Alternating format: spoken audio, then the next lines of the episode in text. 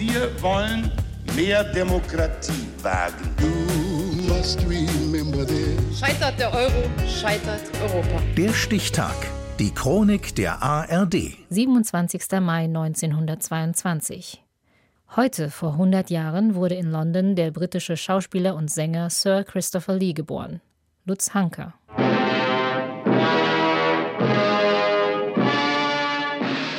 Ist bekanntlich ein besonderer Saft und blaublütige Untote sind bekanntlich besonders durstig.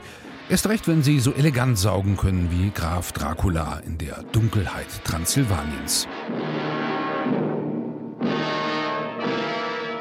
Der Horrorfilmklassiker setzte 1958 neue Gruselmaßstäbe.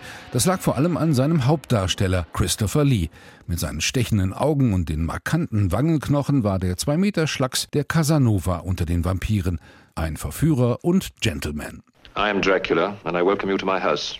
I must apologize for not being here to greet you personally, but I trust that you have found everything you needed. Permit me to show you to your room. Als Sohn einer italienischstämmigen Contessa und eines britischen Offiziers war ihm eine gewisse Grandezza quasi in die Wiege gelegt worden. Dabei hatte seine allererste Rolle als Rumpelstilzchen am Schultheater so gar nichts Aristokratisches. Und auch als Frankensteins Monster kam er noch etwas ungehobelt rüber.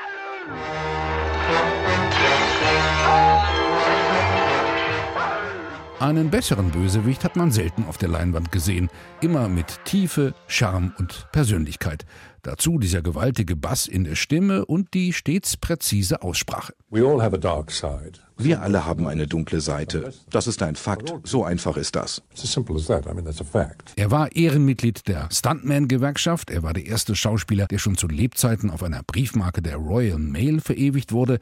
Und er war Großcousin des James Bond-Erfinders Ian Fleming.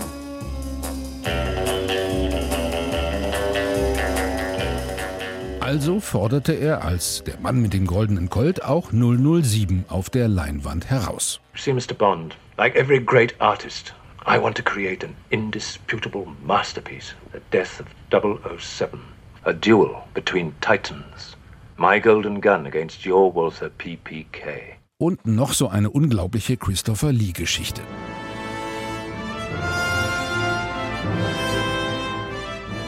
In einem Pub in Oxford hatte er J.R.R. Tolkien kennengelernt, den Autor seines Lieblingsromans Der Herr der Ringe. Später dann, nach der Jahrtausendwende, spielte er in der Oscar-gekrönten Filmtrilogie den Zauberer Saruman, der ganz Mittelerde versklaven will. The hour grows late and Gandalf the Grey rides to Isengard, seeking my counsel. Noch viel mehr faszinierte den ausgebildeten Opernsänger und Wagner-Fan ein ganz anderer Ring, der Ring des Nibelungen. Auf Felsen hoch ihr Sitz, ein Feuer umbrennt ihren Saal.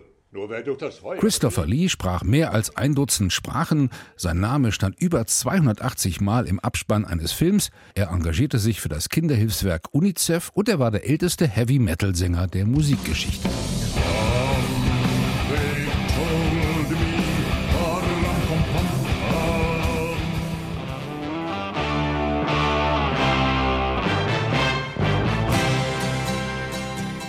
Außerdem ist er bis heute auf dem berühmten Cover des Wings-Albums Band on the Run zu sehen, natürlich als Bösewicht im Scheinwerferlicht. Eine symbolische Szene für eine große Karriere und ein aufregendes Leben, das am 7. Juli 2015 im Chelsea and Westminster Hospital in London endete. Heute wäre Sir Christopher Lee, der schönste und höflichste Schurke der Filmgeschichte, 100 Jahre alt. Der Stichtag. Die Chronik von ARD und Deutschlandfunk Kultur. Produziert von Radio Bremen.